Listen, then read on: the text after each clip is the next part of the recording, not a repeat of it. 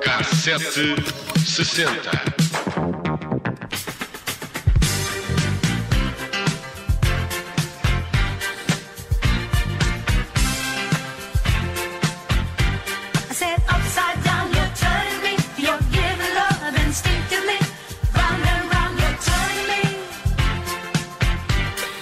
Nós não sabemos com que música António Gomes começou a dançar quando, no final de janeiro de 1982, decidiu entrar no livro de recordes do Guinness. Mas foram com certeza muitas as canções que o acompanharam enquanto dançou sem parar durante mais de 100 horas seguidas. Como assim? eh, É verdade. 100 horas seguidas? É verdade. Bem, vamos começar por partes. Quem era António Gomes? Quem era António Gomes?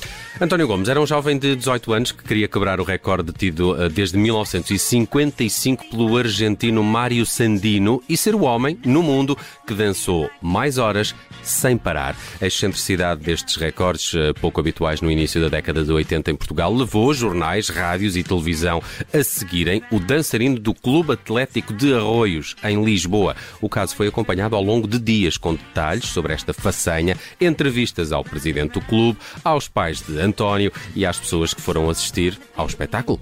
E foram tantas que as portas do Clube Atlético de Arroios tiveram de fechar porque o espaço estava lotado, o que foi uma alegria para Luís Neves, o presidente do clube, que viu naquela maratona de dança a oportunidade de dar a conhecer o Atlético de Arroios. Nem nunca o Atlético tinha conhecido tanta clientela, nem a zona de Arroios tinha sido tão concorrida.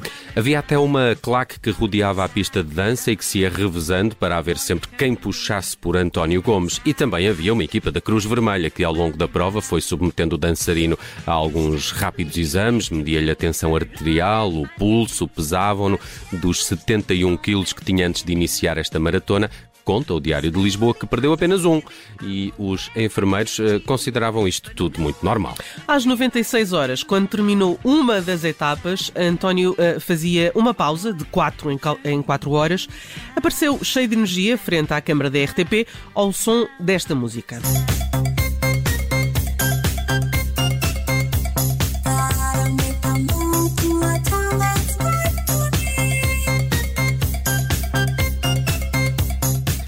Sabemos que foi ao som, ao som de Funky Town eh, dos eh, Lips, uma música de 1979, escolha do próprio António Gomes, porque o jornal considerou ser de um grupo americano que não ficaria para a história.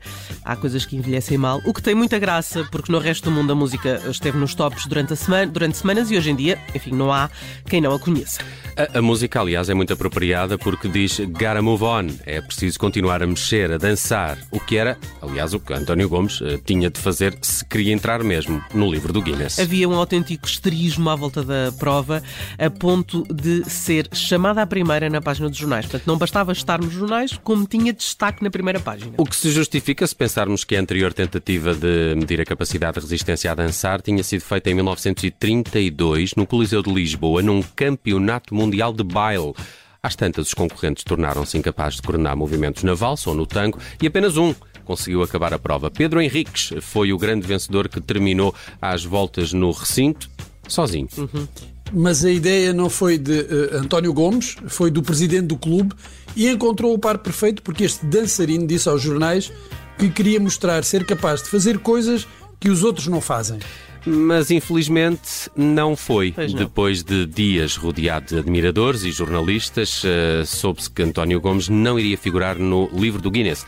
A verdade é que ninguém se preocupou em saber a que tipo de recorde António Gomes se candidatava e qual o tempo que teria de cumprir. É assim mal amanhado, não é? Digamos. bocadinho. porque António Gomes dançou mais do que o tal argentino Carlos Sandrini, que tinha conseguido fazer 106 horas, 5 minutos e 10 segundos, mas António eh, dançou na modalidade de disco e o recorde de Sandrini tinha sido no género ballroom. Ah, pois é, é preciso ter atenção a esses pormenores. Sim, para, o- Logo- para o Guinness é, é preciso. Claro, não pode ser assim à toa. Foi a partir de um dado errado que se criou a possibilidade de pulverizar um recorde, que aliás, entretanto, até já tinha sido batido.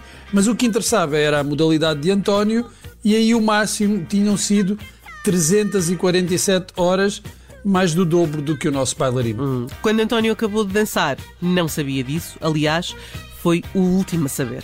Também acontece frequentemente. Enquanto dançava, foram-se fazendo contactos para saber se a história ia registar o nome de António Gomes. Quando se percebeu que não, ninguém teve coragem de lhe dizer. Quando, esta história. Quando António Gomes acabou de dançar, era de facto o único a sorrir, não é? Mais a, a sério. Primeiro ainda foi submetido a um exame prolongado pela Cruz Vermelha, que o levou a casa, e, e só aí é que os pais lhe disseram que não iria figurar no livro do Guinness. Mas uma coisa é Ó ó, certa. António, ó António, Deixa lá, o pai e a mãe vão dizer uma coisa. Não fiques triste, vá. Não fiques triste. Mas uma coisa é certa, apareceu em todos os mídias portugueses, portanto também não se perdeu tudo e leva aqui uma estamos história aqui a falar vida. Dele, É estamos aqui a verdade, falar tantos dele anos hoje. depois. eh, António Gomes, a história de António Gomes e do Clube Atlético de Arroios e esta tentativa de bater um recorde do Guinness dançando horas a fio. Bem, na música de dança e não só. O ano de 1982 fica marcado pela edição de Thriller, de Michael Jackson. Mais de 70 milhões de cópias vendidas fazem dele até hoje um disco mais vendido de sempre. E, e é também um ano marcado pela estreia de Madonna. A 6 de outubro de 82, Madonna edita o seu primeiro single. É esta Everybody. Everybody,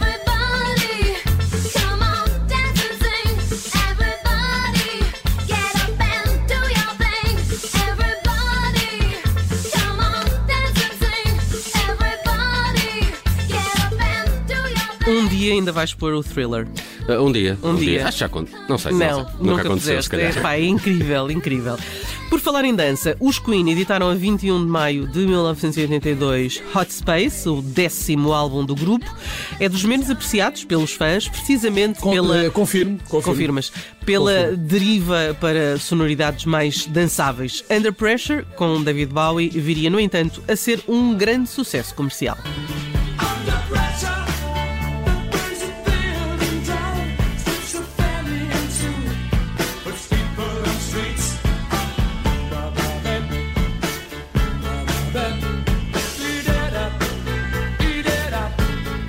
E mais histórias do 82. Ora, em 82 temos também um destaque para o Festival RTP da Canção, que coroou as Doce numa final bem renhida, bem bom, amealhou 182 pontos, mas com 176, Cândida Branca Flor ficou perto da vitória com esta Trocas e Baldrocas, escrita por Carlos Paião.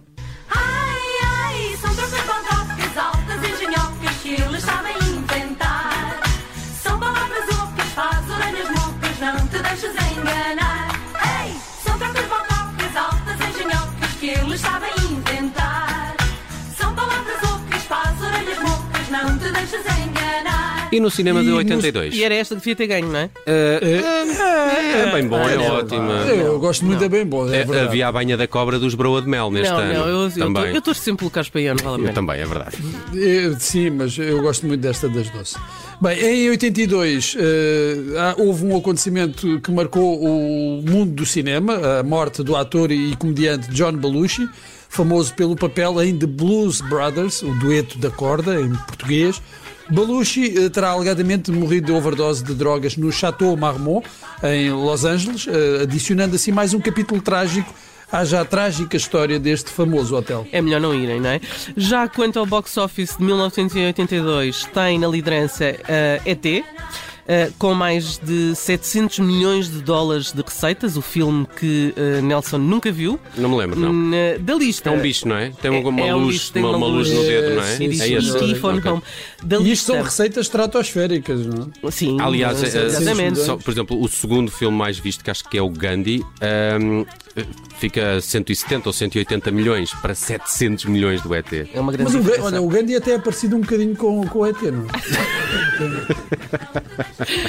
Bom, eh, lá está. Da lista fazem também parte Gandhi e Rocky 3 e uma produção indiana que é ainda hoje eh, um dos grandes sucessos do género Bollywood.